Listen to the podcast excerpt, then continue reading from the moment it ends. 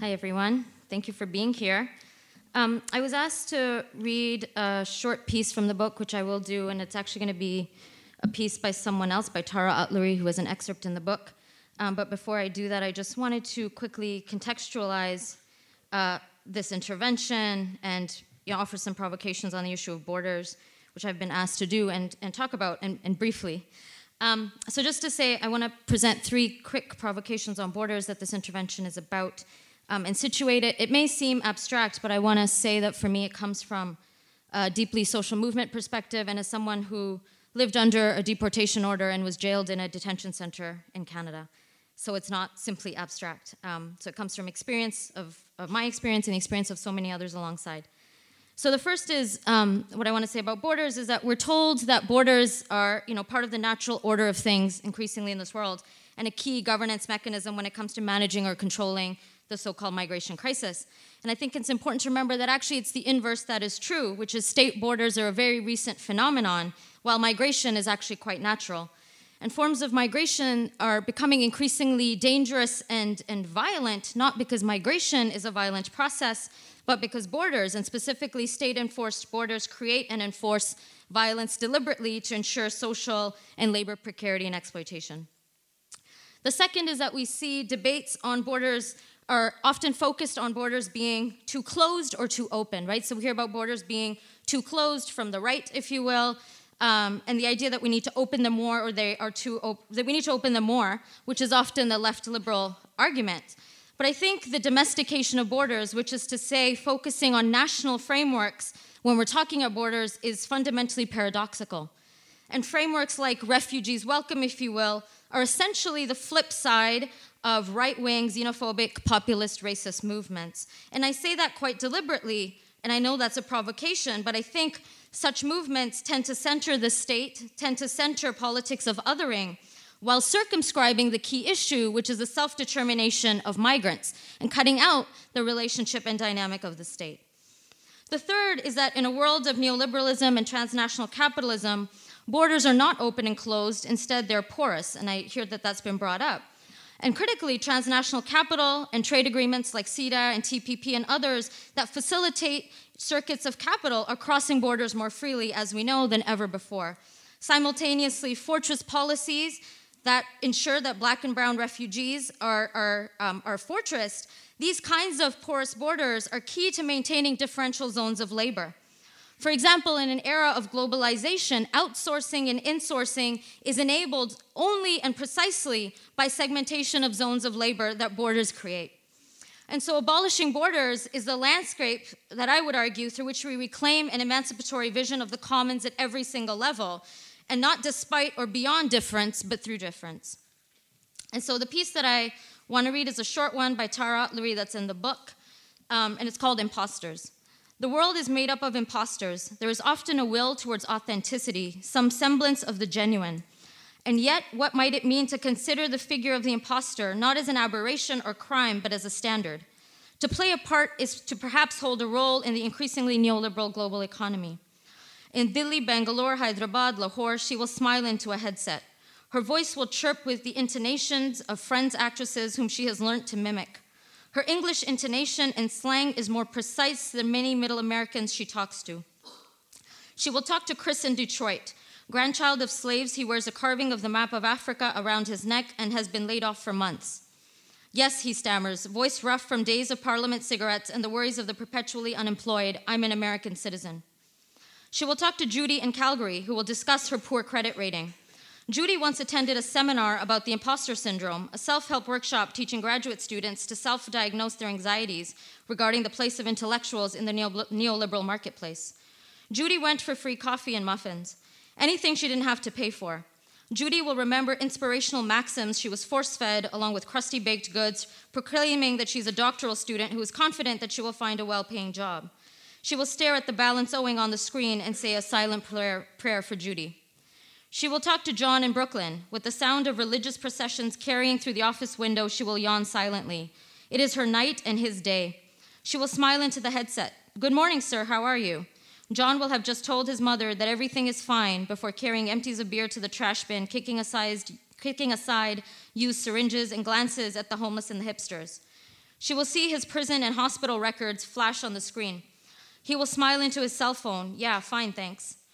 Jen, smiling into a headset, is not a trusted friend or confidant. When baptized by a bank with her new outsourced cheerleader pseudonym, she giggled, as it reminded her of a word in another language meaning ghost.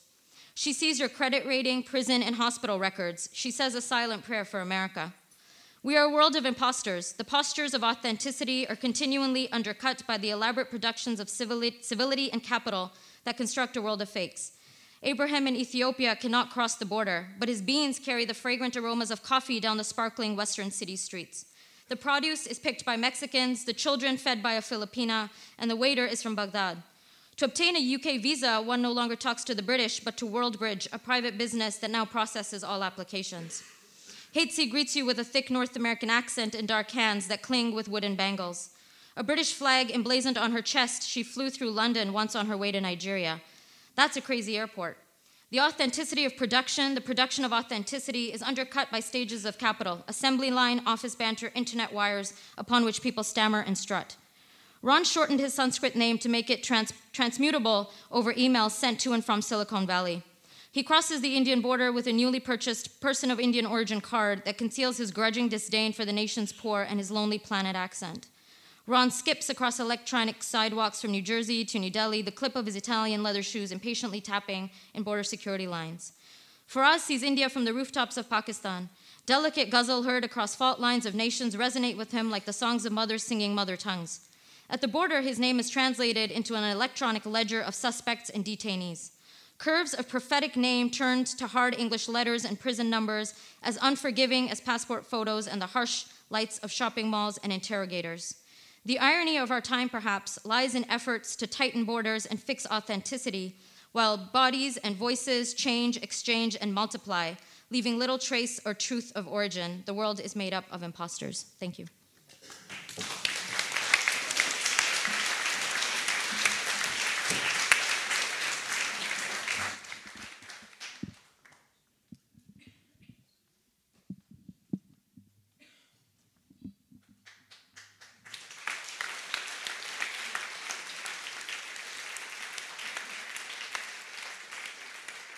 Thank you. Nice to see you, Brian. It's been a long while. Um, yeah, the um, I've been asked to speak not like an academic, and for 15 to 20 minutes. I quite like being an academic, but uh, I'll give it a try. See if I pass. I thought it would be best to tell stories. My first story is about my mother.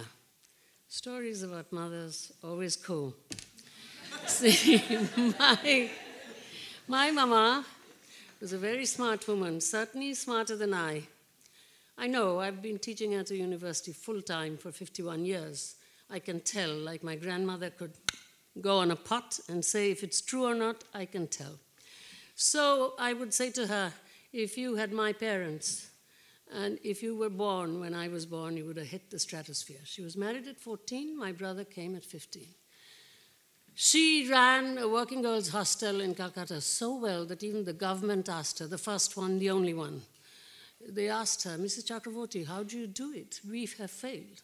But because my brother was a good son, uh, he wanted, and my mother was a widow, he want, my mother had to become his dependent. My brother was a US citizen, a doctor. Remember, I'm talking about middle class, upper middle class people, right? So they cannot represent everyone in the world. So keep that in mind. But um, so my mother, uh, in other words, she can't be an example for everyone. Keep the, the distinction there. Because the, this who claims uh, borderlessness, that obviously has to do with class apartheid. But I'm not talking about it. That would make me talk like an academic. But my mom, my mom, uh, she was made my brother's dependent. And so in 1972, my mama came to the United States and became a United States citizen. My mom uh, said to herself, Well, I have now changed citizenship. I should do something. So she, in fact, in her 70s and 80s, gave more than 10,000 hours of volunteer work for Vietnam War post traumatic stress syndrome folks. She, because she felt that, you know, if you take, since democracy is very strange, it's a very harsh thing, you know, this who con- we control democratically, it makes me scared that phrase. So, uh, therefore, uh, she did this. But at any rate, the story is different. I would take my mom everywhere I went. Okay? I would have, now I have an Indian passport, only an Indian passport, not a US passport. I have a 55 year old green card. The FBI is often not happy with me and takes me to secondary where shackled people are sitting. And uh, for six, six times, body searched for drugs, and you know, body search means naked and orifice uh, search until I was told by Sydney Mona, ask, ask for somebody from your consulate, they won't do it. So that's how I learned to get around that one. Because Asian female, married Spivak, not Spivak by the way, married uh, to, a, to a thing, to a, nat- natural American. Uh, it's why didn't I take citizenship? I'll tell you why. Because I want to vote in India.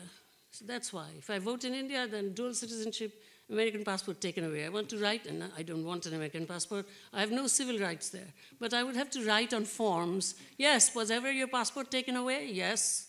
Where? Uh, the United States. Life ends. Anyway, so my mother, on the other hand, was American, right? So I would take her, and she would go through, and I would say, Ma, you sit there, okay? I can see you. And uh, with me, face exam. And then, do you have any relatives in this country? And I would say, yes, she's sitting right there. Let, let, me, let me go through.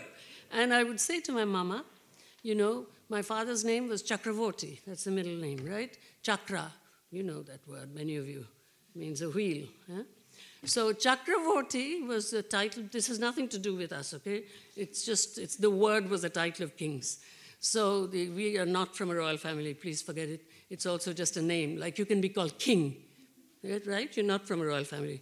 So uh, Chakravarti meant, meant kings because their wheels went everywhere. Okay? So I would say, Ma, you Americans now are the Chakravartis of the world. Your wheels go everywhere. I have to stand there looking at you while they examine me. Even today, you know, you have a visa to enter Berlin? Do you speak English? And I will also say just a little you know, so, you know, what the hell, you know, and quite often they are the ones who are sitting there are also people of color. So to, that's my first story, that my mother was there. Okay, let's see how much. Well, I still have about seven minutes. Okay, the second story is about, so who claims borderlessness? It relates to class apartheid. My mother, as I said, okay. The second story is about Oedipus. You know, we use the word xenophobia very easily. Right?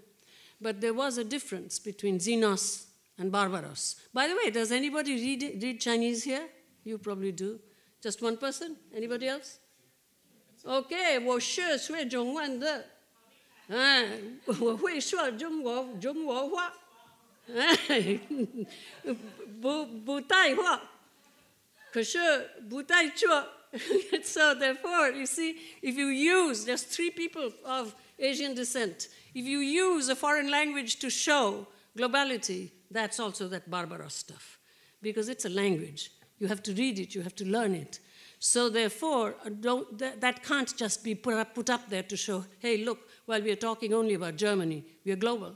But at any rate, the, so Oedipus, when after Colonus, you know, after his eyes gone, he's in Colonus with Antigone, subalternized, but a king. Uh, uh, the um, uh, Theseus offers him xenos status. Xenos, that means, you know, like having a visa, because there are treaties between the countries, right? And he refuses. He chooses to be an illegal immigrant. He says, No, nobody will know my name. The grave will be unmarked. But that's a king. So who chooses? Who chooses? Who controls democratically? This is a serious question. And so I wanted to tell these two stories, and, uh, and then I now have five minutes. I may be able, Guillaume, to do a little bit more than just tell two stories and the final thing. The final thing, Guillaume Paoli and I really hit it off. You know, we even said that it would have been good if there could have been mics in the room where we were having our discussion and you had heard it rather than us standing there, you know, and doing this and that. Any rate, so the uh, final point is about what Europe is, of course, focused on, which is uh, the problem of refugees. which is certainly a very important and serious problem.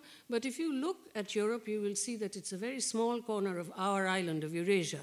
It's a very different ballgame, but it's a very important problem, of course. The, and what I wanted to say about that problem was that uh, in order to think about this, uh, about that, we have to think about the very, very long prehistory of the problem. We can't just say that they want the right to a good life, which we assume is Europe. It is true that they believe so. As I was saying, you know, I, the real subaltern is the, the groups that believe that their wretchedness is normal. So, this idea that Europe has a better life, which unfortunately is practically true, is the old colonial idea, the idea of the colonial subjects, and they have it. What made it so? It's a very long prehistory, which one can put under a very broad, uh, broad title, which uh, I certainly have, uh, have published on. It's the subduing of Byzantium. And as it goes, you know, the Eastern Empire rather than the Holy Roman Empire, as we knew it. And as we go down the line, of course, we stop at the Sykes-Picot. And what the Sykes-Picot did was bring on a transformation where now, and I uh, have been teaching very poor children now for 30 years, and uh, writing, trying to teach the intuitions of democracy into very, very, very poor children, not urban subproletariats, not people on the move, is a very difficult thing. And this, what Sykes-Picot has brought finally in, and we need to talk a little bit about Fanon there also, about why people find nothing but violence. The, it, what it has brought is putting into children the will to kill. That's very hard to turn around. And it will not be solved by ourselves. Who are these we asking how we can control this democratically? It's not, as I say to my, children, my students and my supervisors and my co workers, the, um, the now, another, in another two minutes, I'll, have, I'll be 15 minutes, but it was 15 to 20. As I say, eh, so, um, Florian, how about, the, how about the office? How about the office? Up there. Up there, okay. Now, this is our office building, okay? Now, this uh, tree was planted because I went to Nairobi. I slept there on the 14th of September, and I'm going again on the 3rd, right? This, uh, the, and the, so, therefore, in this context, I'm asking when I say to my supervisors, I'm your enemy. Why? Because I'm a caste Hindu. We are the ones who denied them the right to intellectual labor for thousands of years. And so I say, I'm your enemy, I'm good, my parents were good. But two generations of good do not undermine. So remember Europe when you say we control. You, of course, the history of colonialism is young, I mean, compared to thousands of years. But nonetheless, I say to them, two generations don't undo thousands of years of, of oppression and denial of the right to intellectual labor. You must do without me. And you know, we've been uh, together now for 30 years. It's a very hard thing. And so from the, and of course they'll always want to agree because they've been bred up to obey me.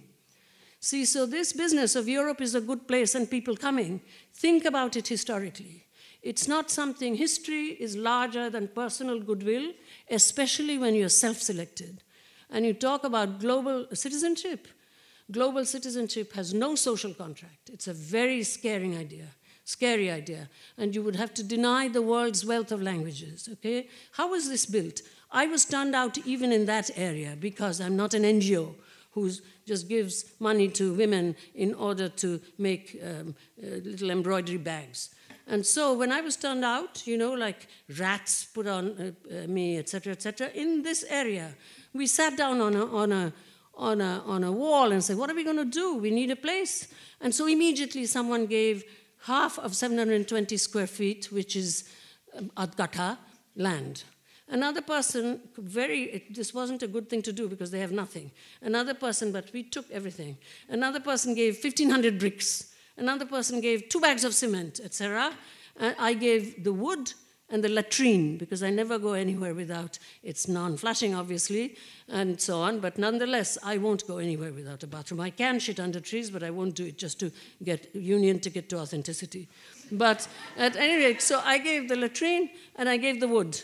Okay, and then, so then what did they do? They borrowed money from me without interest and took salary cuts. And so it's all done by them, and no capital is involved because without interest. And they took salary cuts, salaries provided by old GC Spivak, because I won't write corporate funding grants because I have to show to them that i am succeeding. Otherwise, grant will not be renewed.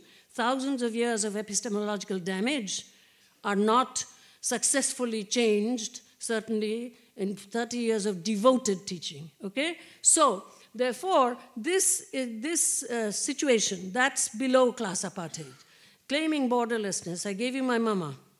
Eh? And I told you that she's a wonderful person, but upper middle class. And I'm a, subject, I'm nothing, I stand for nothing.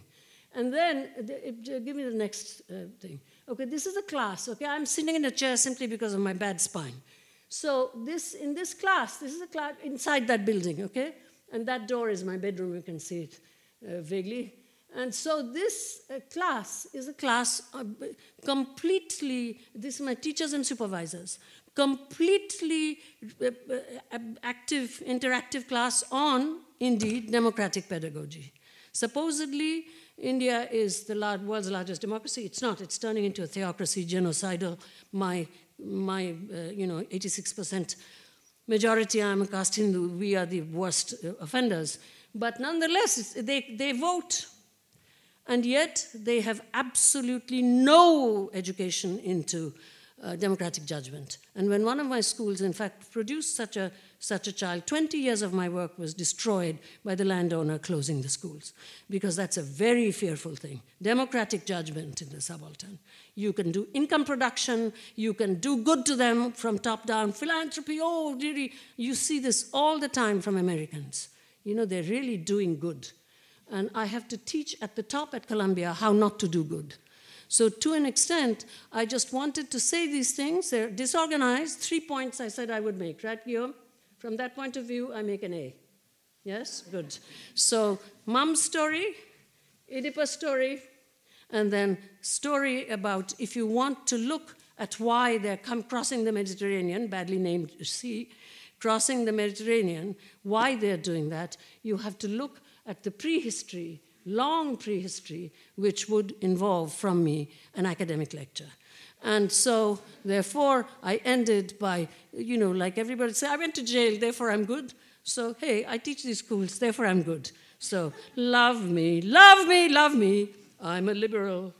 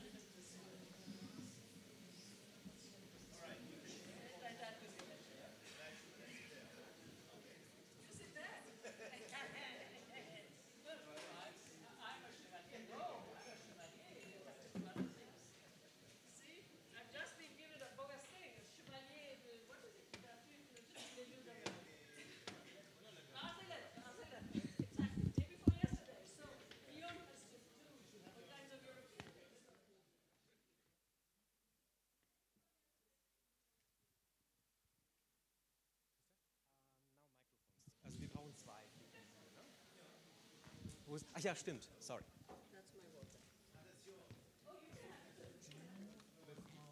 Du hast das hier, Martin? Martin, du hast das, was hier steht. We will share. Take one. See, that even we're sharing. I have to tell you something about this handheld mic. Ah, okay. There's a story about handheld mics also. All right. Oh, you what? Handheld mics. Ah, okay.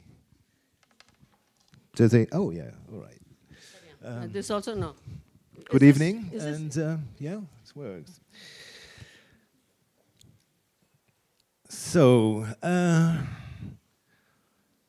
how to start? Maybe to say, um, Frau Spivak, you are Indian born. I am French born. We are in Germany. You live in the States. I live in Germany. We are talking, we're speaking in English, which means we have a kind of crossover uh, already, you know, cross border discussion. And um, I was thinking um, before, before we, we met that maybe this topic uh, about borderlessness was a bit misleading.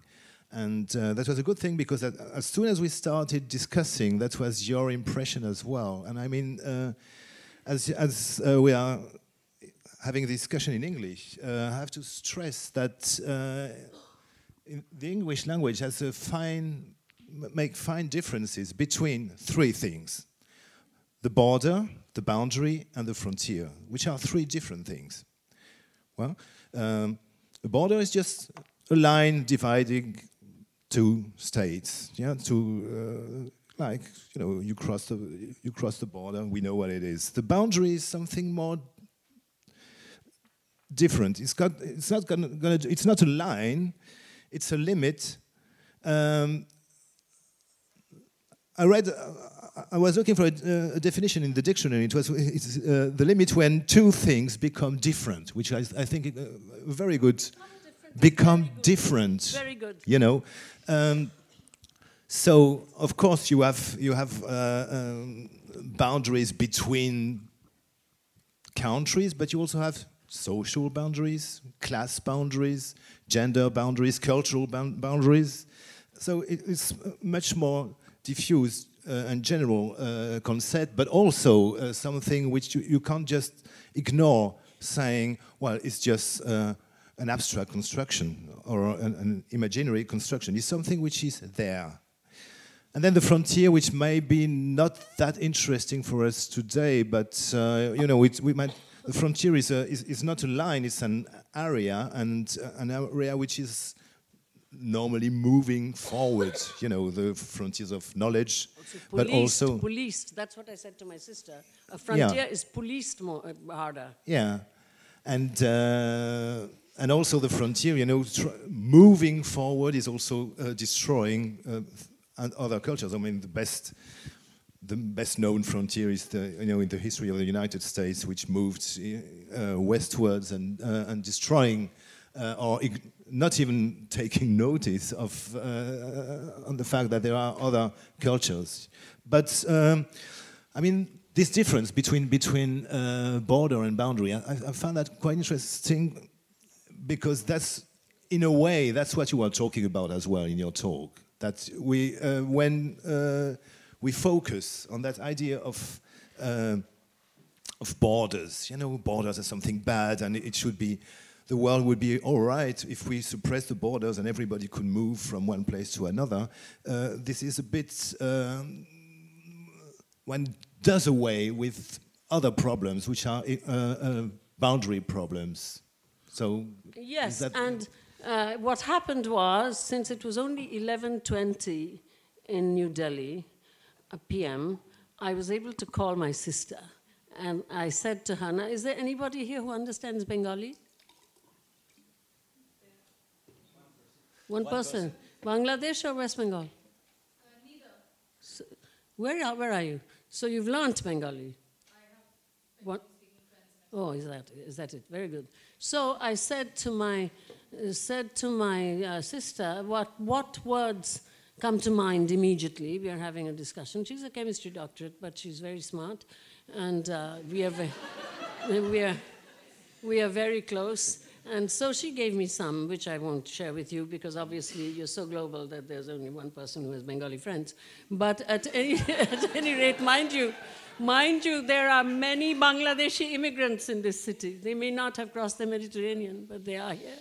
So, at any rate, so therefore, uh, what I was talking about was Bengali doesn't count because it's just as I said about my mom, upper middle class woman, educated, herself, you know, like a boy at 15, but nonetheless educated, because my dad, who was born in 1899 in a village where they didn't wear clothes until they were six or seven years old, just a metal ring around their middle, he understood that his child bride was an intellectual, not just women must be educated and nonsense like that, patronizing attitude. He understood and he protected her at that point, as he had to, so that she became. But I, I gave her a class thing, right? So Bengali is also not a very good example because it's an Indo European language, cognates all around the place. And when I lecture in Bengali, if, if I'm lecturing on a philosophical subject, as almost a joke, I make up because I know some Sanskrit, and there are all those Indo European cognates at the end of the American Heritage Dictionary, which Harold Bloom uses. So I look them up and I create Bengali words for ontico-ontological difference, for this and that, and I laugh and I say, you'll never use this. You'll all say ontico-ontological difference. You will never say, you will never say this. They never say, never use this. But nonetheless, look, it, it can be done. So Bengali, Bengali is not a good example, okay? So what we were talking about was, if we thought, and I was just quoting a philosopher who is not very popular these days, who said that one must learn to translate these kinds of words. He said the difference between reasonable and rational. I have said between democracy, small d, and capital D. But in this case, the difference between borders, boundaries, frontiers, in non Latinate languages, some, but really translate. I'm a translator. In order to translate, you don't just choose synonyms. And what else did I say, Guillaume? I said translation at one end, the biggest translation industry is the do it yourself uh, directions because things are made, that's global, all over the place, right? This thing here, this thing there. That one, where you have to be adequate, they translate, someone retranslates into English or French or whatever, they see if this is correct, etc. It's a huge, it's the biggest translation industry in the world. And at the other end is the truth commissions, where someone from the uh, oppressing community has to uh, translate someone from the oppressed community as if uh, effacing yourself as one does in translation, not just hunt for synonyms like the UN and the Declaration of Human Rights. They, uh, and then what happens is she or he, the translator, has to create in herself or, or himself an epistemological situation where she knows herself as having a past that is the past that is just being spoken of. And this burns them out. So our translation is in between there. But nonetheless, if one tries to translate these words into, and especially I would say, where these borders and boundaries are a joke, which is Africa, everyone knows that. If one looks at the unsystematized first languages of Africa, unsystematized first languages of Africa, they are, in fact, all kinds of dialectal continuity, all kinds of multilinguality among the illiterate, the Bantu language is moving all the way down the eastern side so that even, even people who don't know a language understand 30, 40%. How do you define translation there? And is there someone from actually Africa? I don't mean an African European, but a black African. No? One person. Oh, yes, you're from Kenya. Kenya, right? Jemima or Jennifer? No? Oh, you know, she's not here. Okay. Where? Oh, you were there too. Okay. But you see, you, you and the people that I'm talking about, I do a lot of work in Africa, trying to do this and with small rural universities like Kwara State in Nigeria, right? Not the great colonial universities like Ghana, Legon, or Nairobi, or Ibadan. And I have myself a BA from such a university, University of Calcutta. We are uh, not quite like the people I'm talking about because these people are defined by the UN as endangered, but these are survival languages. So, do we ever take our model from these people when we talk about translation? No. So, therefore, this thing that Guillaume and I talked about, that once you start translating these, word, these words, it becomes a completely different ballgame. And in fact, I will say that the people whom I was teaching, and also the women in Nigeria in very remote areas where the savannah is being planted again, because right after oil, of course, primary production went to hell and everything was being brought in, starch staples were being brought in, subsidized from the United States. But now, among Nigerians, not from the top, but among you know, classed Nigerians, there is a movement. And it is the truth that these women quite often cannot think Nigeria. So this is, and anyway, it's an artificial border. So therefore, when we think about, you know, some of my students have not seen trains. You understand? We're talking about India, voting Indians. They have not seen trains. How do you like that? So, to an extent, whatever you say, you must be into this project. I'm sorry I took it away from you, but we decided that I would talk a little bit about this, about the tra- translating stuff. Now you carry on. It's all been planned. it's all been planned. Um, yeah, because I think it's right in the middle of this topic anyway, because uh, um, this typical, I think, uh, European position of you know, dreaming a world, uh, a world without borders and without boundaries, you know, and we're all one, um, and we're all global, is can be dangerous because it can be some kind of denial of diversity, of alterity, of other cultures. Yes, just taking for granted that everybody in the world just has the same kind of uh, um, mindset, values. The world is in motion. Well, I mean, there are many people who don't want to move in this world, I suppose. You know, uh, taking motion or taking movement as something, as a, as a quality.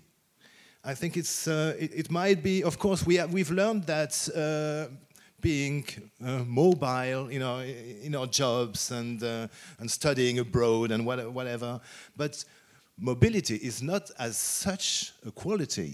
And uh, there are many, I, I, suppose most of your uh, pupils in India don't dream of uh, traveling to, to they don't want to move. They don't want to move, you know. I mean, we've talked about it mm-hmm. because, of course, they go to Chennai to break stone in order to get money so that there can be dowries. That's another story and you know, uh, and so on. But that's all the moving they do. They do not particularly, they're not nationalists because they can't think nation, but they're not interested in moving. So that one makes, you see, people may say whatever they like against the Communist Party Marxist in India, but one thing they did do in West Bengal was to create a rural situation where, in fact, people don't particularly want to move. The wanting to move, I mean, as uh, my sister said from Canada, yes, it is, in fact, I mean, Samir Amin's wonderful book that, written in the 70s about re understanding uh, modes of production, not through modes of production, but movements of people. That is indeed a, a good thing uh, to notice that people do move. But on the other hand, you can't take that as a def- definitive characteristic of human society. That's a, that's a problem. And if you do, then you will have to take the exogamous bride as the, as the classic, I've written on this, classic diasporic. She's always ignored because of this, all this Victorian stuff about love, etc. So it's, a, it's, it's, it's, it's true. We can't define people because that's our life. We can't define people by mobility, no. And let's talk about the other. But you said, uh, yeah, that you found you found this sentence dangerous. Can we control of? Uh, uh, is there a democratic control of movement?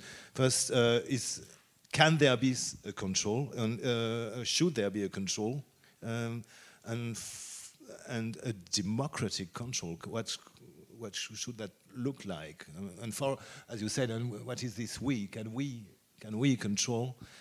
I mean, sorry, but we're just disconstructing the title of the evening. I think it's maybe the best way to talk Every about bit this. Of criticism yeah. comes in the spirit of autocritique, yeah. because you can imagine that I have been and I am, and Guillaume is also in the same struggle.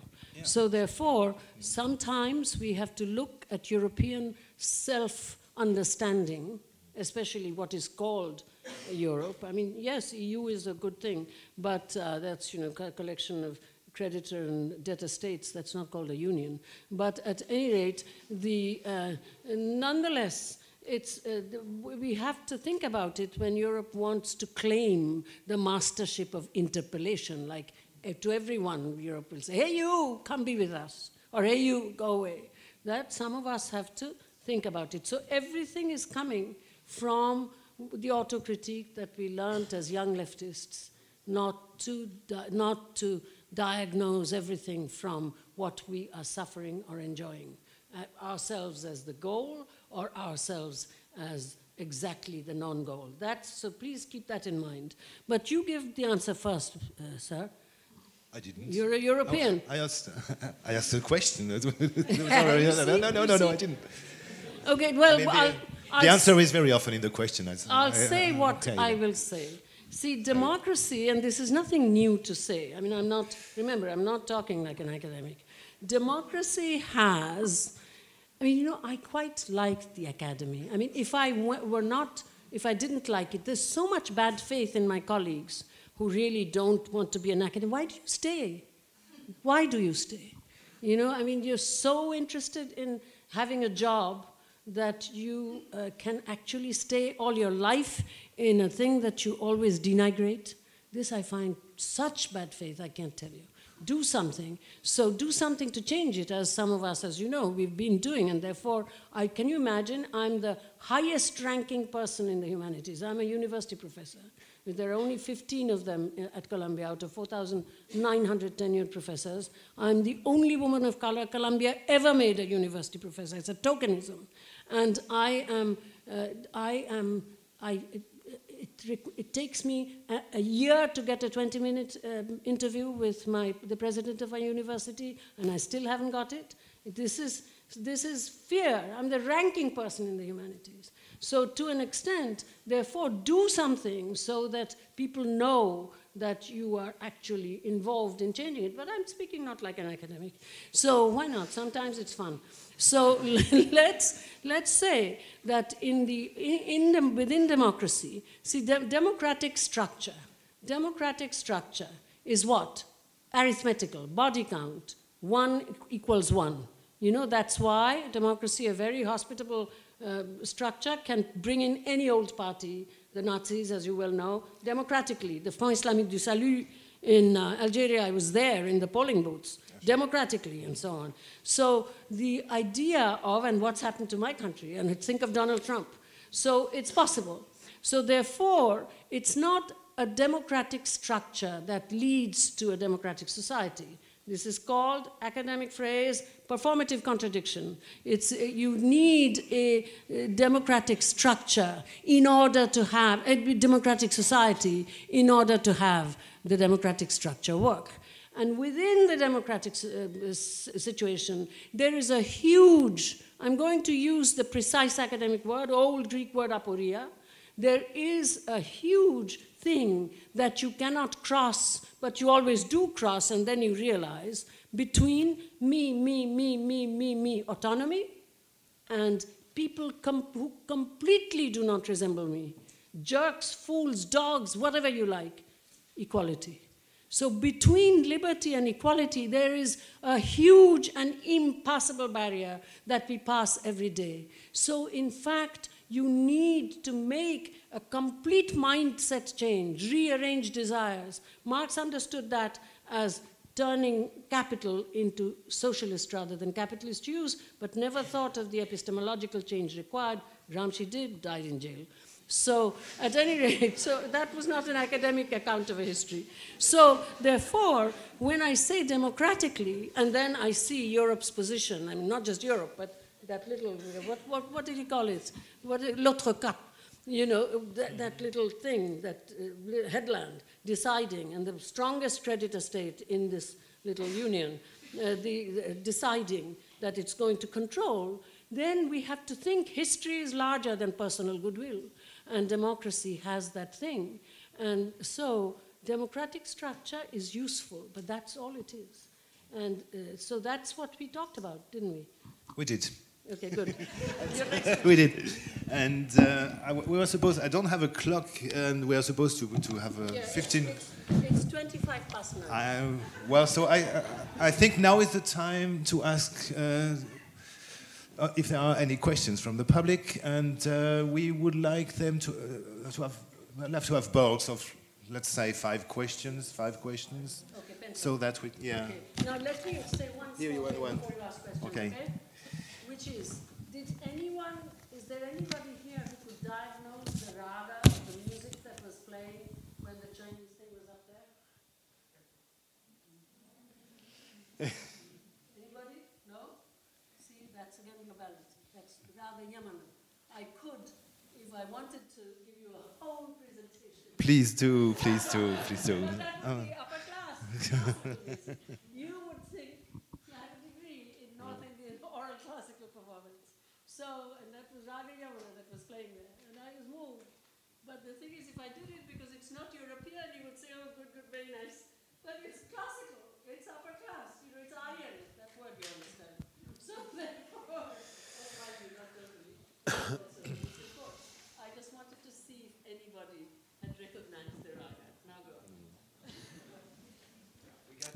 this side. And Gayatri, when you please uh, use the mic also. Okay, äh, gibt's Fragen? Hier auf dieser Seite? Ja, da meldet sich doch jemand. Ja, noch nicht. Konrad, willst du der Erste sein? Da schon? Okay. Erstmal nicht. Doch, Uh, ja, is this person at the mic? first question here. It's great. I have a question. Um, thank you for your talk. I wanted to pick up on um, what you were saying, which I think is, is important and so key, which is the, the limitations of the, the framework of focusing on on mobility when we're talking about migration. Um, and you know, one of the the kind of alternative, not alternative, but you know, additional what what have you, kind of frameworks is talking about migration alongside displacement, right? So that we're not talking about migration in this depoliticized vacuum of you know free choice and borders, but that it needs to be rooted, especially in a politics of dispossession and displacement. Um, and I'm wondering, I mean, it's a bit of a, an open question, but if you feel, I guess because I have some thoughts on it, but I feel that, you know, migration is natural, but displacement is violence, and it's possible to hold, those are generalizations, but it's possible to hold those two alongside, and that a, a politics of, of migration and free movement needs to also hold uh, the reality of the right not to move, right? That it is not contradictory to say people have the right to move, and as much as we also say people have the right not to move. And I'm wondering if you think there's a way to hold both of those together within a, a, a politics of borders and movement.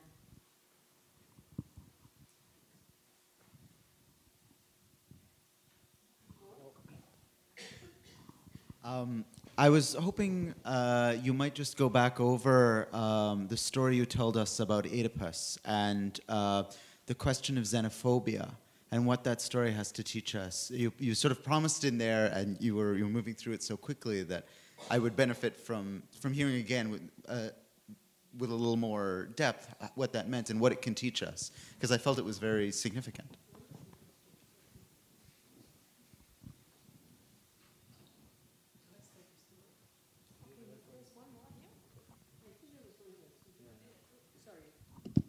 Think there was one more. Hi. Uh, so you talked about the differences in English uh, between boundaries and, and borders, and I would like to uh, know what are the relationship between the two of them. What uh, what kind of link, what kind of uh, relationship, what kind of dyna- dynamic it exists between the two of them. Remember, all the questions are for both of us. Okay? Okay, okay, okay.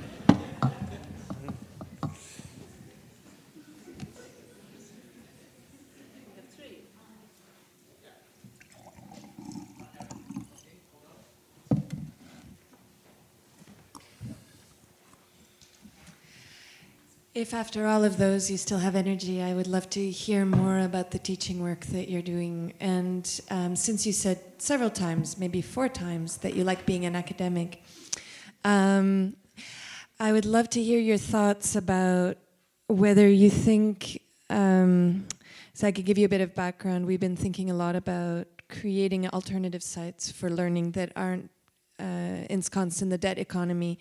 But I haven't thought about going outside of Canada to do that. So I'd be curious about your experience teaching in the U.S. in a in a high-ranking university, and then going all the way to India to do that work, and whether you ever thought about doing that kind of work in the U.S.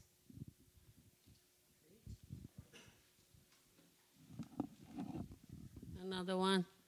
Are we, are we, are we getting fewer questions than yesterday? Huh? Yes. Don't be like that. How, how do how bad do you think I would feel? Like I silence people. Be nice to an old lady. Give me another question.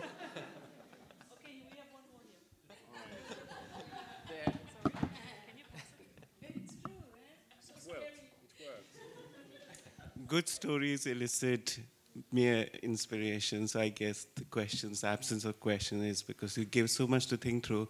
I want you to go back which, uh, to what you mentioned about the bride as the eternal forced migrant, uh, but also think through other questions of displacement that nations are creating.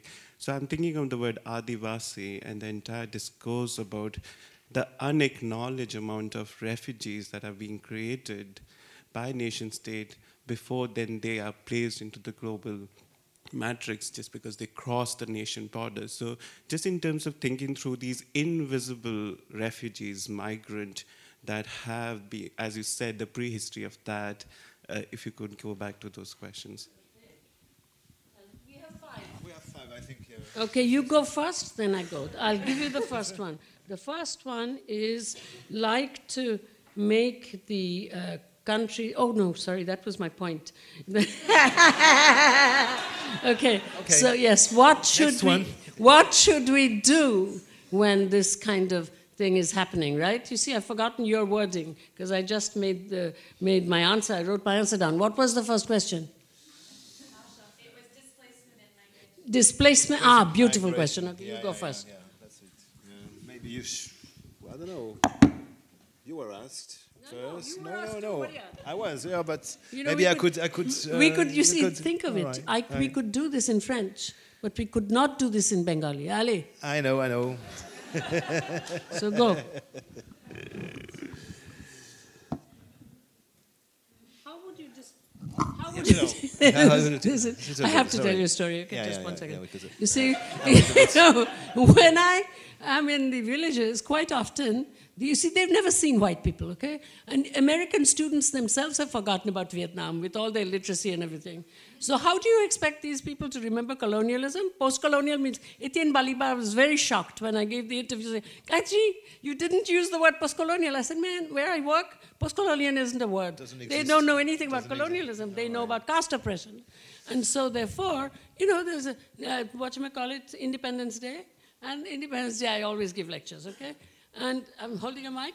And you know, people always compliment me, oh, she really knows how to talk on a handheld mic.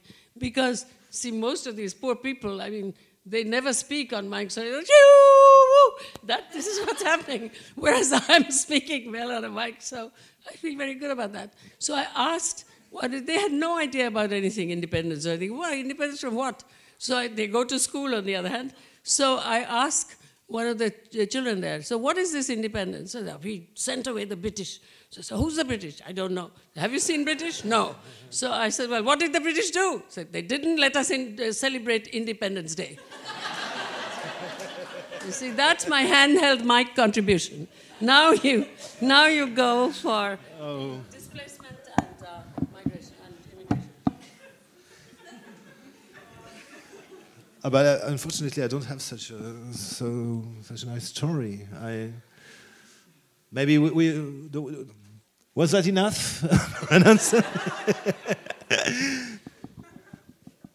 Actually, I have to confess, I didn't really took notice of the first question. You, know, see what happens? This is No, I got one- participatory Volksbühne. Yeah. This guy is Volksbühne. Right. I'm not. I'm only a professor at Columbia Okay. University. okay. So now, the, let me go one. from the right to vote. Yeah, Okay? okay. The right to vote is a good thing. But on the other hand, sometimes when very large masses of uneducated people, as I say, to people as I talk among, I mean, certainly to my school folks, but also I do a lot of talking because of this business of she can talk on a handheld mic type stuff. I will go talk anywhere in, in the bushes.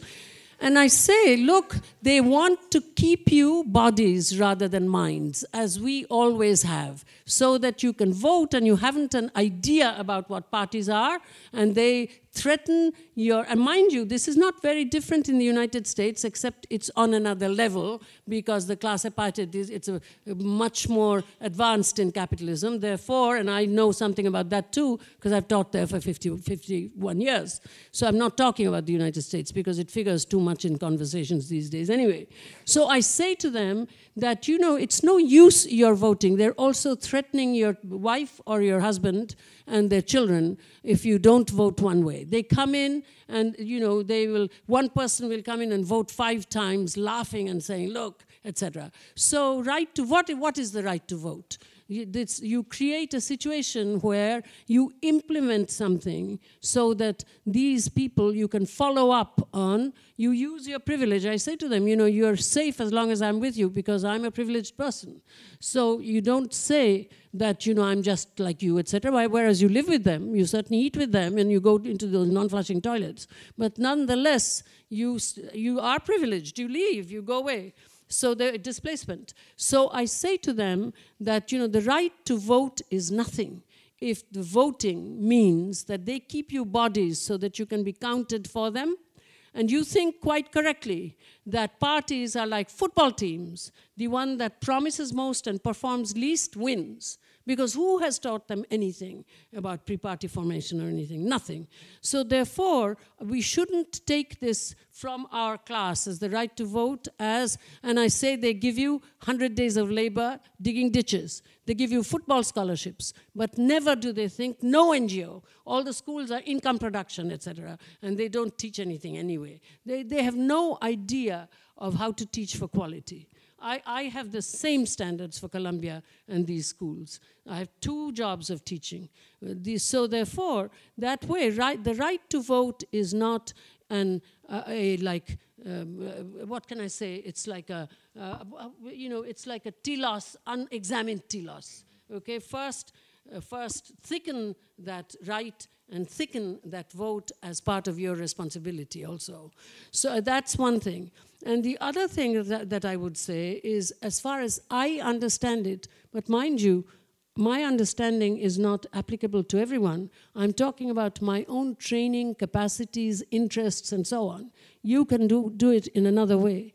But uh, what I do is because of my training and my interest, etc., and following the Communist Party Marxist in the rural areas of my home state, I try to make the countries better so that they don't have to move so much. You know, this entire, I, when I began, I asked Madhu Kishwar, who was, uh, who was resident in India and ran Manushi, a uh, feminist news uh, journal. So, Madhu, find me someone in each of the states. We have 23, 24 languages and 300 plus Austroasiatic tribal languages. Find me someone in each state who knows the language well enough and would be interested in doing a kind of training that I will train them in. She never did a damn thing. You see, so, because this, like bodily exercise, you, you can't do it like millions of people, etc. You can't do it like that. You can't, if you want to remain healthy in your body, you can't do it with millions of people are becoming healthy in their bodies, and as I am becoming. So it's, and this is the Latin America. Anyone from Bolivia here? The Latin American, uh, you know, Zavaleta, those people, the Latin American uh, Ana Gonzalez in Argentina, the Latin American model of one on one and collective, that works very well here. Whereas most mechanical Marxists at home would dismiss this as individualistic. That is also a word.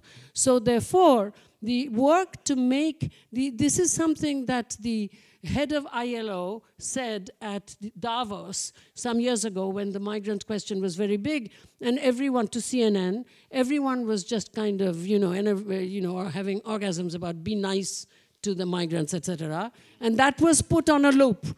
That, but he alone, the, the head of ILO, said, look at how capital is managed in the countries themselves so that you wouldn't have this problem. He was only played once and then dropped from the loop.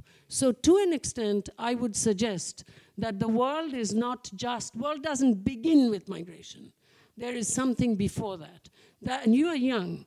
That work is a harder piece of work. Whereas we, I mean, you sound like you know something about uh, the history of Bengal. The, uh, we, when we were dealing with the Indian People's Theatre Association, which is Volksbühne, because of preventive detention, etc., we were able to change policy some, although national liberation is not a revolution.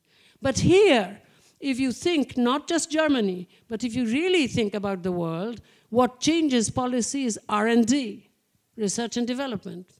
And this kind of stuff, you know, they would say, oh, well, you know, I mean, I have that thing about the World Bank, and we had a, a Green Party candidate in the European Parliament, and someone leaked me a, memo by Andrew Steer, who was the director then, saying, you know, the NGOs will be on our case if we don't, dot, dot, dot. And they made a little change, but nothing changed really, you know? So to an extent, I think we really ought to think about this so that it doesn't just circulate, you know, preaching to the choir, people who are already interested are interested.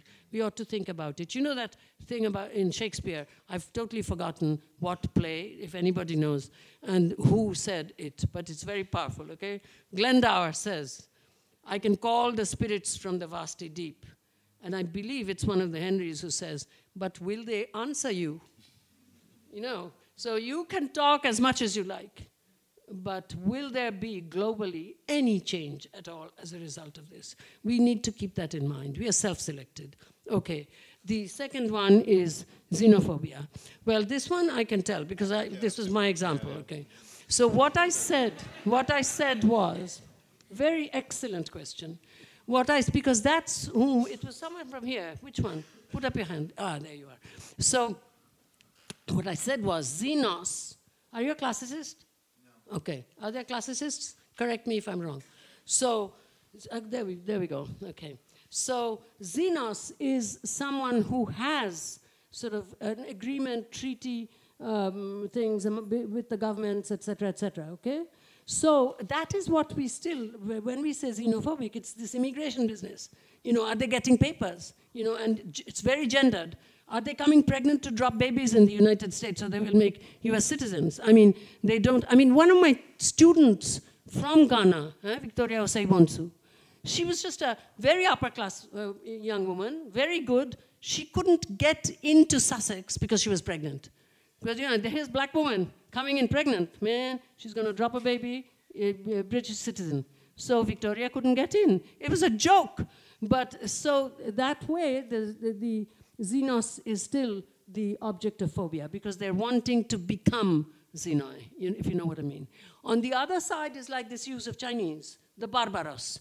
That everybody knows, right? That, you know, what they speak is that ba ba ba ba ba ba ba ba. It's just noise. It's just pictures. You can recognize it's Chinese, so you're global. When you really have to read it, it's in English.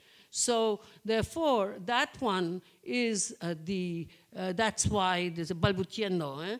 That's, th those are the barbarians because they do not have language, they just have noise. So the, that's why I was saying the barbaros is such that you can't even have barbarophobia.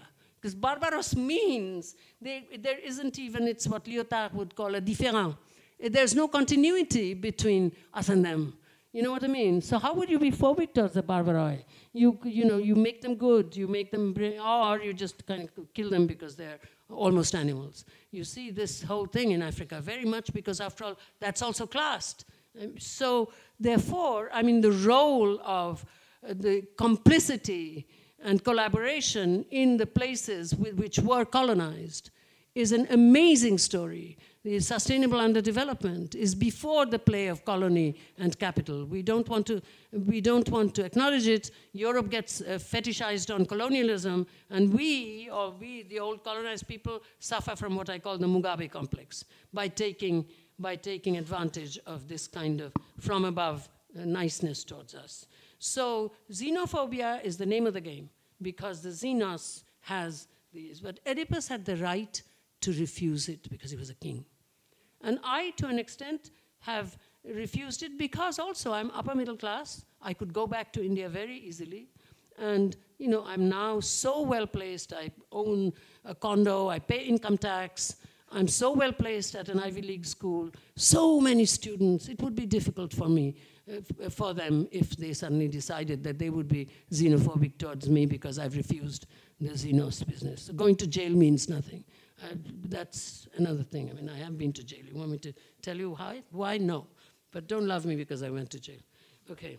So, therefore, the next one is uh, boundaries. Bah, that's yours, man. Ah, go. That's mine. go. Okay, I have to say something. I, I fear has to say something about that. Uh, it was about the relationship, the connection between borders and, and, and boundaries. Because uh, actually, you, you already talked about that uh, earlier on, but uh, I have another example in mind, which is Morocco, because I was there um, a couple of years ago and met some uh, Moroccan, Moroccan people who had uh, an association trying to restore local agriculture, which has been destroyed by European subventions, as you know, because the, the European agriculture is so subventioned that uh, uh, uh, European tomatoes uh, are cheaper than Moroccan tomatoes on the on the markets in, in Morocco. So that's first. That's the way the local agriculture has been destroyed. And that's the reason why many people move and risk their life on Gibraltar to move to south to the south of Spain, where they work like slaves in those tomato, uh, those big uh, plastic seas called, you know, in, in Andalusia, where they are really, really work like they really do work like slaves, you know, and um, well, that's you know crossing the border, uh, and, and, I think um, you know if you just focus on that border thing and, and the right to cross the border, and uh, it would be nice if the people could cross the border legally, still, it wouldn't solve that social problem, which started before that, which started with the destruction of uh, local economy, and which goes ahead with uh, the uh, massive exploitation of uh, Arabic people in the, in the south of Spain. Of course, the, the, the border itself is also uh, part of this mechanism as uh, a factor of insecurity, but it's just part of it. And that's why focusing on the border, I mean, the border is, of course, part of the problem. It's not to say the border has nothing to do with the boundary, but uh, the, the, boundary, if you, if you think of it as, uh, as a class phenomenon, uh, as, uh, as um, conflicting interests, national interests, and how people are grabbed in, grabbed in trapped in those in those interests and all and all that. You know, that's it, it's the most global, in this sense, a, a most comprehensive approach to think of uh, boundary than of uh, just focusing on this borderline. That's what I uh, wanted to say uh, first. I think maybe you have to say Linguistic borders are permeable yeah, and yet impermeable. Mm -hmm. You have to attend to borders. You can't you can't forget that one. Mm -hmm. You know, we have to keep the world's wealth of languages, let the ones that are dying die, ecology of languages, and we have to remember that that's a different kind of border issue. You can imagine those of you who are here uh, to whom I was speaking in Chinese, how hard it is for me to learn because of the border between uh, Mandarin Chinese and an Indo-European language. I must respect that one. You know, yesterday, if I may say so, I got 91 over 100 in my Chinese orals test. I'm very, very proud of myself. Thank you, thank you. But thank you. But the thing is that it, we must, we must keep them supplementing. And supplementing, I'm not going to go into my academic uh, form. Okay, now your, and, and I will say one thing about frontiers. War is not good for anything. This is just bottom line. Just killing people, you cannot win anything. I mean, now they're doing this thing in Mosul. You just kill, kill, kill, kill, kill as many people as you can, and then you decide that you have won. How stupid is that? So, therefore, the idea that is a different argument. But war, of course, is quite often sustained. I mean, if, if a Kurdistan is established, I was at the second International Marxist Feminist Congress in Vienna about 15, 20 days ago. And of course, one's entire sympathy is with the Kurds. But at the same time, the incredible kind of fighting that's going on, and the uh, what we the the fact that we won and negotiated independence, it was not. This is something that I say in the bushes when I uh, when I talk on Independence Day, was not because people in armed struggle laid down their lives and so on and so forth. I mean, my mother's uh, aunt was a so-called terrorist, right? Bhuvaneshwari Bhaduri. And Can the Subaltern Speak? I hope somebody here has read this strange, ill-fated essay. It was my grandmother's sister who hanged herself because she couldn't uh, do the assassination. She was part of a terrorist organization. But how did we win? By political theater. Gandhi embarrassed the British by taking off his trousers and putting on a loincloth. So, you know, staging himself as a man of the people. So, to an extent, the idea of war has to be kept aside in terms of frontiers. And on the other hand, inside a country, there are war zones where frontiers are erected. If I want, as Indian citizen, to go into Meghalaya, that entire area, I have to get, you know that, don't you? I have to get a very special permission. These are frontiers, much more policed. And so it's, it's the, that's something that one doesn't know. How do these happen? How did it become suddenly that as a person from Tijuana was just crossing on foot his or her own country toward San Diego, it became illegal?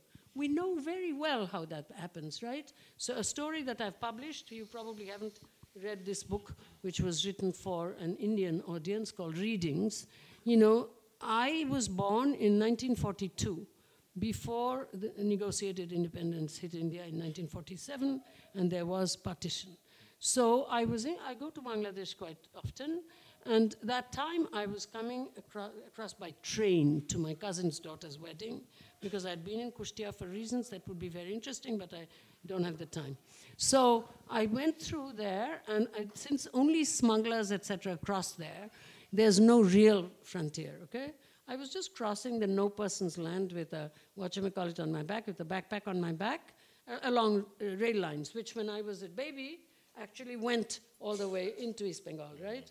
And so I suddenly see near my left foot there a brown uh, kind of piece of wood on which is written in kind, kind of twisted because this is bad frontier, Bangladesh and India, who cares? So you know, the, it, uh, written in yellow thing on brown, Bharat in Bengali which, is, which means India. Bharat is India, right? I said, gee, this is where India begins. And I look back, and lo and behold, yes, way back there, a sunny, kind of sun-drenched blue thing, Ganak Prajatantrik, uh, Bangladesh, what you call it, okay? Uh, the, the, so borders, I mean, completely artificial. So on the other hand, it's not a good idea to be a revanchist either. So therefore, the idea of frontiers and borders these are very strange things. I came by plane from Dhaka to uh, Calcutta one time, 20 minutes, okay? And I had taken Shunil Lohar, one of the people uh, at my um, schools. He came by bus and he had unbelievable problems. It took him two days. Okay, so how are the borders negotiated by class uh, difference, etc.? So this is a very important question. And frontiers, remember, what is it like to be body searched for drugs? I was coming in with Michael Ryan, whom you probably know. Michael Ryan had in his pocket a big thing of hash, which the medical students in Paris had given him. And he sees me, he sees me being led away for drug search. He puts the damn thing, throws the damn thing down, he puts it like this under the, what you call it, American citizen. It came into the United States same time. And so the, uh, and I'm uh, taken away with uh, clothes taken off and uh, orifices uh, examined. So does the United States border become a frontier or not? Mm-hmm. Yes, if your body is treated in that way. Six times it's been. So it's a frontier. So the frontier is a very uh, difficult kind of concept, and behind it always should be the argument that um, war does not work. Okay, the last one. Oh, by the way, no, I, I would add something to that because uh, I also have a small, uh, short story about uh, about the border because somebody was talking. No, it was Christian at first uh, in his introduction saying, "Oh, we had this." wonderful period when we were told borders uh, inside Europe had been abolished. Yeah, and I, I remember Uh, it was in the early 90s. Uh, I was in France, and uh, you had this talk about Schengen. uh, This Schengen world is wonderful. We have a Europe without borders, and I was hundreds of miles away from any kind of uh, from any border in France. And at night, I'm being controlled by uh, custom officers, looking for drugs as well, hashish. Uh, the funny thing, I had a, I had a cap, and they, they, they, they, they look everywhere, but not under my, my cap. But I didn't have any hash under my cap, unfortunately. But I asked them, I said, because it was just after this whole thing about Schengen, and I said, well, you are a custom officer. Does that mean that now the border is everywhere in France, in, in Europe? And they say, ah, citizens begin to understand what it's about. That's exactly what I said. So, which means the suppression of borders was just there. How did it happen? We have, we have to think about that. At, at, at the same time, you had this, um, um, how is it called? This, uh, this uh, unified uh, Ausweis, yeah? um, these passports, which are biometric passports, and the Schengen informa- information system, system, which enabled a widespread control of the population and all the movements of population, of, of citizens, of the free European citizens, are now being trace- traceable. Also, with, of course, uh, every time they use their, their credit card or everything. So you don't need a border anymore, as long as the people, the population, is being traceable and, and, and controllable everywhere. You need a, a border outside of an- an outside border, but I mean the suppression of the border in itself is not necessarily a progress because it can be a, a generalization of this border concept. It's totally obsolete now to have you know the, this border custom officer with his stamp. Uh, it's not needed anymore within Europe. No, So, uh, that's a wonderful story. But is there anybody here who has heard the name of Ferruccio Rossi-Landi? Okay, he was. Have you now? Okay, he was the first uh, Marxist. He was in Cuba with Batista, and when Batista fell, etc. Not with Batista, but he was the first Marxist semiologist. He was Umberto Eco's teacher, right? So I had the great joy of being involved with him for, until he died. Everybody loved him. I couldn't marry him because he was too rich. But at any rate, so I was so trashed, and I won't give you more personal stories, in, uh, in uh, Dubrovnik for reasons that I'm not going to tell you. This is long ago, in 1981, I believe, or 82, that I said uh, I was going to, I thought I should leave. And I took a train from Kardeljevo, but it was a great mistake. So I got down in Zagreb, and I phoned Ferruccio, and I said, Ferruccio, it's 5 o'clock in the morning. You said that I could come and stay with you in uh, Trieste. Is that still on? And he said, Yes, come, my darling. Okay, so I put it down. I didn't have a visa for it. That was, uh, you know, I didn't have a visa for Italy, obviously.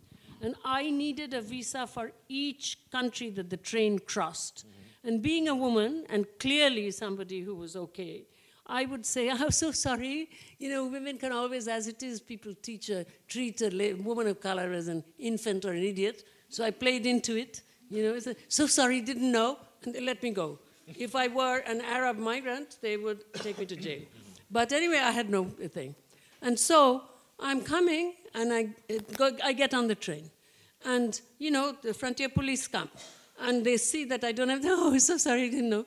And they went off, and I didn't leave. So the whole train knew that I was crossing a um, border without, uh, illegally.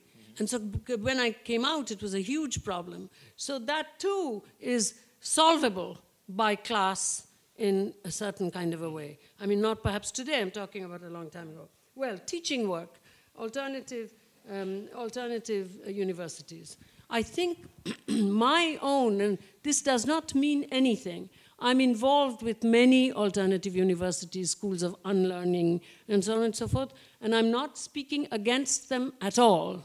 But what I am saying is that it is much more difficult to undo the established universities where people come with, to buy the brand name. The ones that you will get uh, for alternative universities are already, un, uh, already convinced or they will not get good jobs, etc. Okay? So when I was, you know, France has treated me well. Vincennes gave me an honorary doctorate.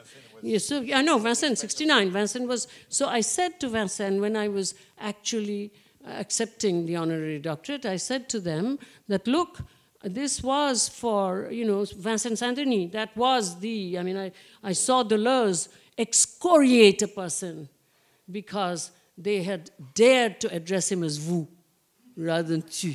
Anyway, so the thing is, so Vincennes, that was the thing, right? I mean, please, Palansas, eh? And so I was blown away. But I said to them, you know, the mistake we made in the 60s was to think that to undo the structure of elite universities was useful by itself. I now do think that we have to think of education holistically primary, secondary, tertiary, post tertiary. Otherwise, you know, that's the schools. So, therefore, it seems to me that the work in the US I couldn't do because, first of all, there are lots of people. Second of all, where I would go is like, you know, um, uh, southern Mississippi. I can't talk English like that. See what I mean? I know Bengali well enough. My mother tongue is my first language that I can actually teach regional children in Bengali. So, therefore, there is a real reason. And in the United States, I teach at the top because the superpower has to be changed around a little. So, I have. See, Ramachandra Guha has just written a stupid book I mean, saying some people taken by French fads just come to Bengal and then go back to the United States. He can't say, he can't name me because he's never read anything by me. It's envy showing uh, forth. And second of all, he can't uh, understand that I go to Bengal because I can teach there in Bengali. That's why I go back to the United States. I'm full-time teacher. I can't just go all over India and be a nice Indian. So there's lots of people in India to do the work, as there are in the United States. So therefore, that's the reason why I'm not in, involved in in, um, in um, uh, US, in the US doing that kind of thing. In the US, I have a very privileged place teaching the dominant stuff. I don't teach South Asia, English, French, and German literature, right, at the PhD level. I run with the blonde haired, blue eyed boys. And so, therefore, I have, a, I have, uh, a, a, I have something to do, and I, you know, I do. I've been complimented all day for understanding simple German. I mean, why? I'm teaching in a comparative literature thing, right? And so, I mean, should I compliment everyone for knowing English? So, therefore, the, uh, the, the, the, there, I can, and my self selected students, they're all wanting to help the whole world because, you know, they can help. And I tell them, what do you mean you can help? You understand what it means to help, etc.? So, my work there is at the top. And it's also true, the salary helps the schools. See what I mean? and I don't have that much time. But in terms of universities, I think we should really try to shake up the big vested universities where the brand name is bought by people from all over the world. And believe me, I know this. I talk to those students who come to buy the brand name. So that's that one. And the final one is about Adivasis. Now, what was it that you wanted to know about Adivasis? I've forgotten, it's been so long, you know, these questions. What was it you wanted to know?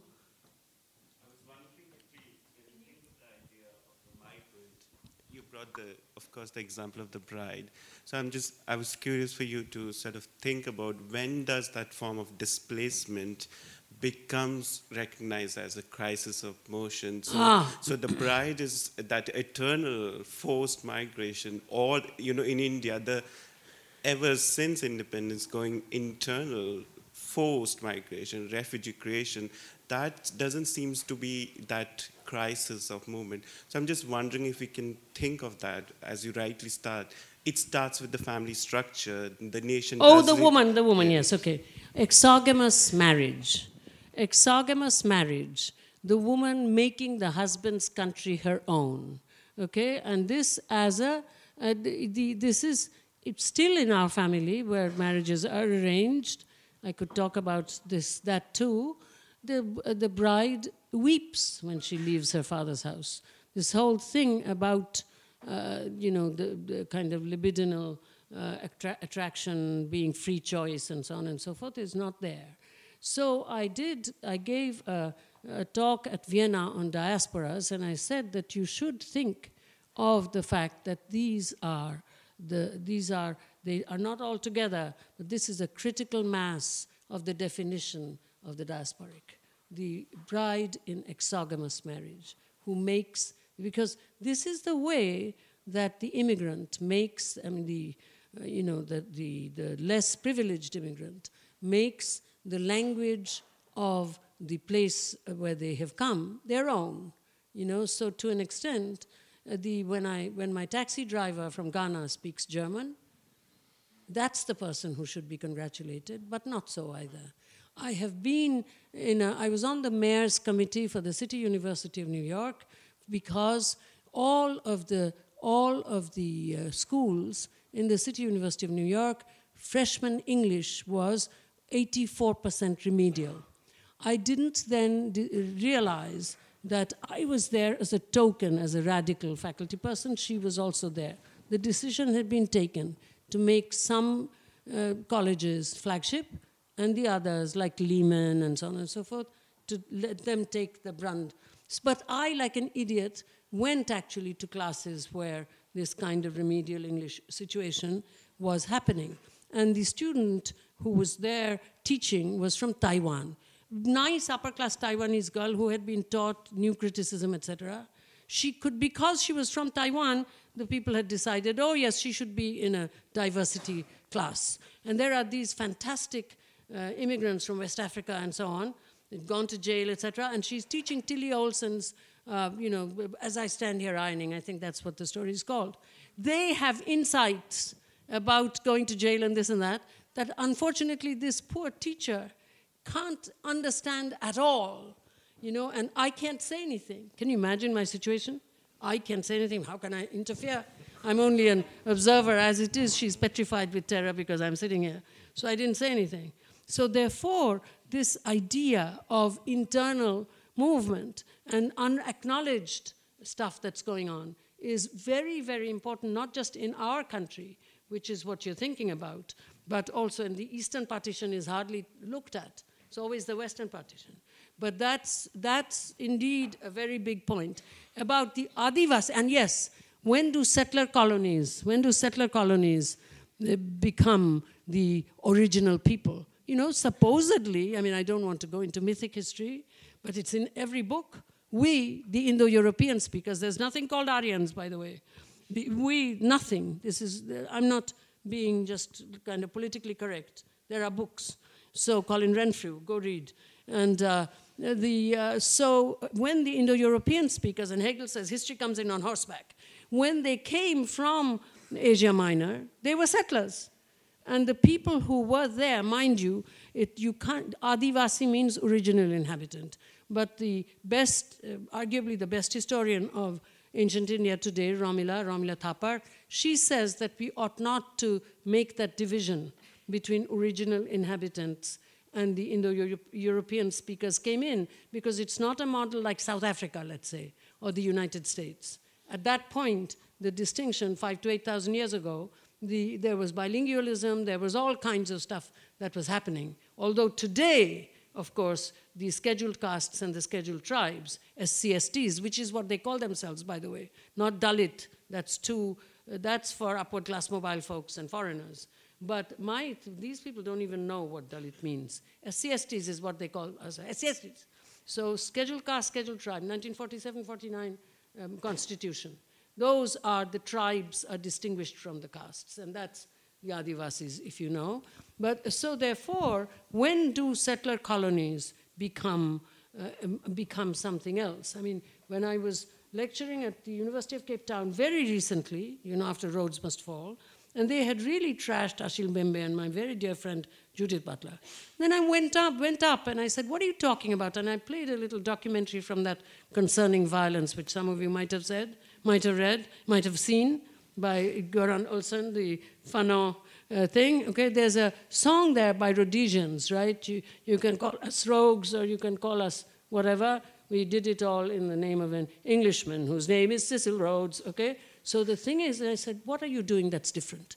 They said, you can call us rogues, and you're saying you can call us hooligans. Huh? Think about it, reversing this damn thing.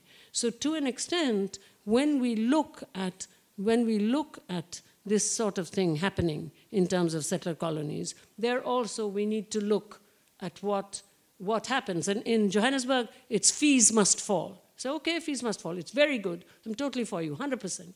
But what did you do? You asked the head of state to make fees fall, and your daddy made the fees fall. You think that's saving the world? And then I talked about R&D, what to do in Africa with R, what to do in Africa with D, etc. And then I heard back from Mamadou Diouf that they had said that Gayatri Spivak really related to the students. You know, I passed an exam. You know what I mean? So, to that extent, I would say that this whole settler colony business, we need to look at it carefully when it is opposed, again, in terms of who claims, University of Cape Town, Black Oxford and Cambridge, huh? who claims revolutionary subjectship? You know, the revolutionary agency, who claims? This is something that needs to be thought through. I believe I have done as well as I could with these five questions, and he has kicked in also very well with the border question. I think, I think, Well, I thank think you. we've done it.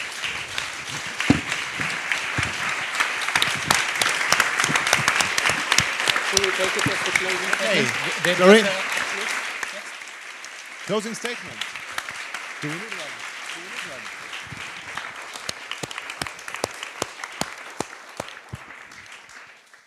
So you're being asked if you still would like to still add, add something. I would. I wanted to say, actually, we never we never left this beginning uh, topic of translation. Translation. You know. If you want it, I mean, aren't you just really, don't you Oh. just want to go home I mean, we lie down? I mean, I'm on adrenaline. I could go indefinitely.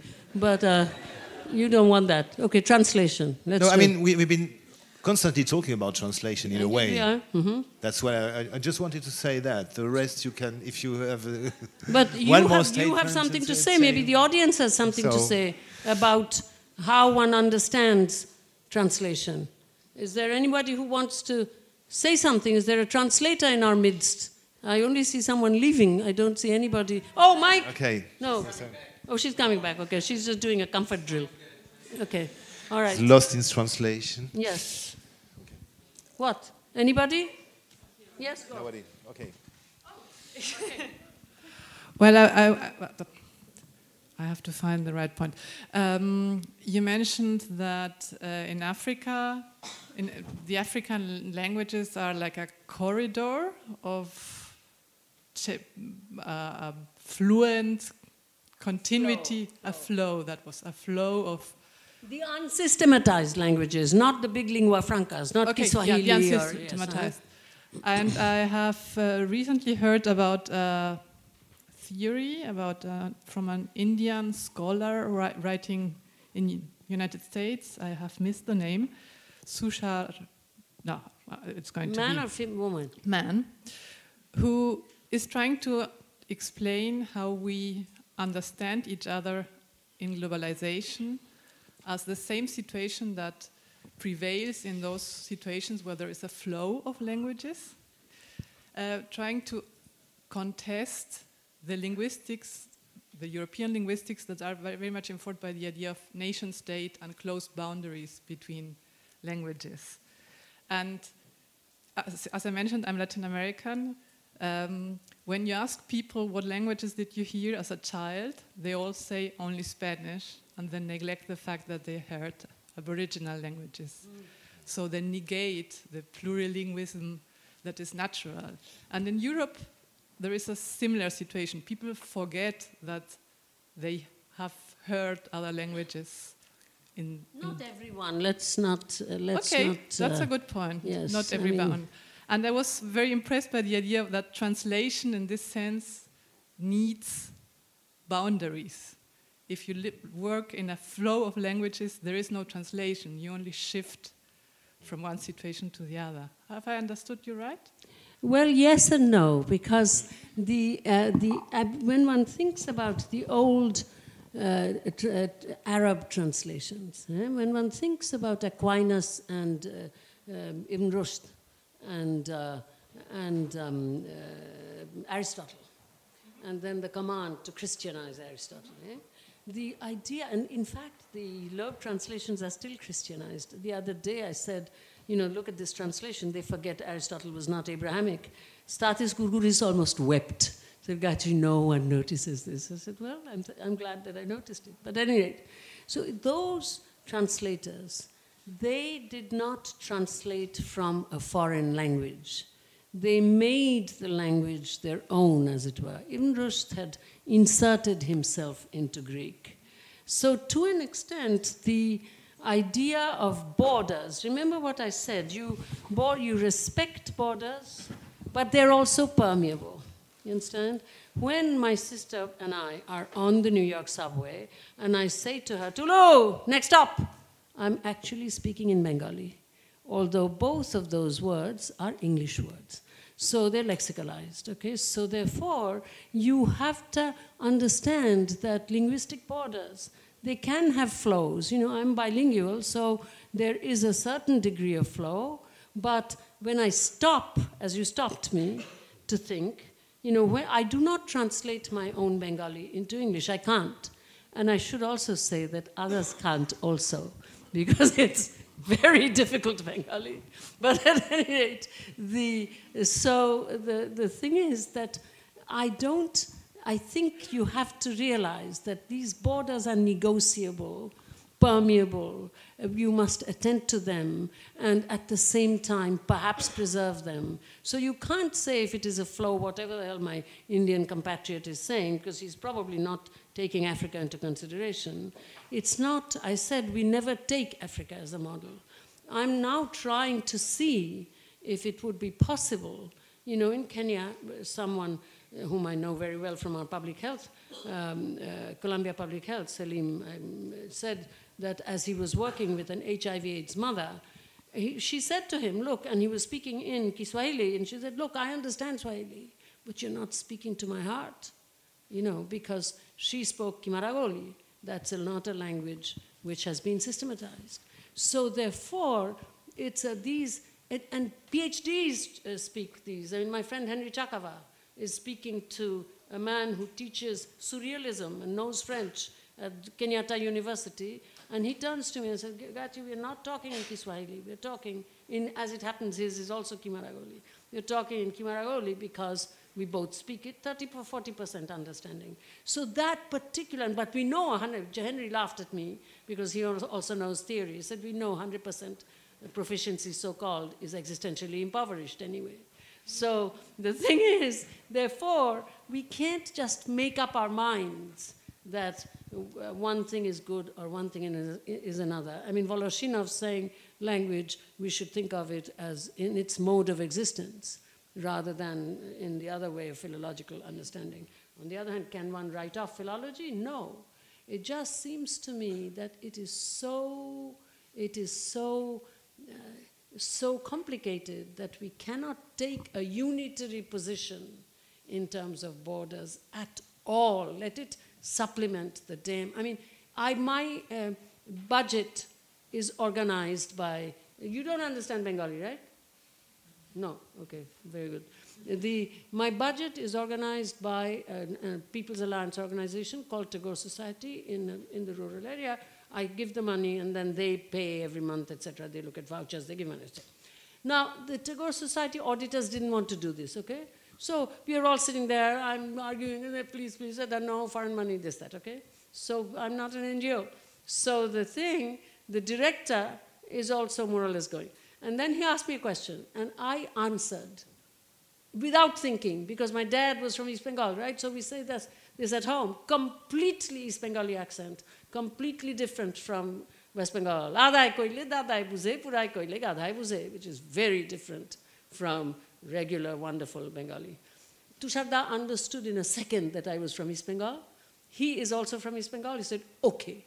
Nobody understood what had happened there that East Bengali solidarity had kicked in, and now he's 87. So I'm trying to legalize this so that I can become a member, etc. Okay? So what border was there with all of those people sitting there, some Marwadis, some Bengalis, and certainly the, suddenly the two of us. There was a border that no one knew. No one knew. See what I mean? The language borders are so complicated. eh? I mean, um, uh, going up from Languedoc, you know, you cross the Rhône, on entre dans le royaume. Oh, yeah. Eh? Allez, allez. So that's, I mean, that's a border. It doesn't exist. Oh, they are very conscious in the, in the minds. They exist in the minds. Yes, but not an in the, not, epistemological border. not on the map. Very complicated thing. And that's why, as you said, uh, quoting this uh, African man, you didn't speak to my heart. Maybe it's a Woman she was. a Oh, woman. No, yes, it was a man. Uh, speaking to one's heart, wh- which is trying first as well to, to understand what the other wishes and, and wants. And maybe that's one way of overwhelming this border uh, problematic, isn't it? Well, maybe we should stop now. Do and okay. Thanks very much.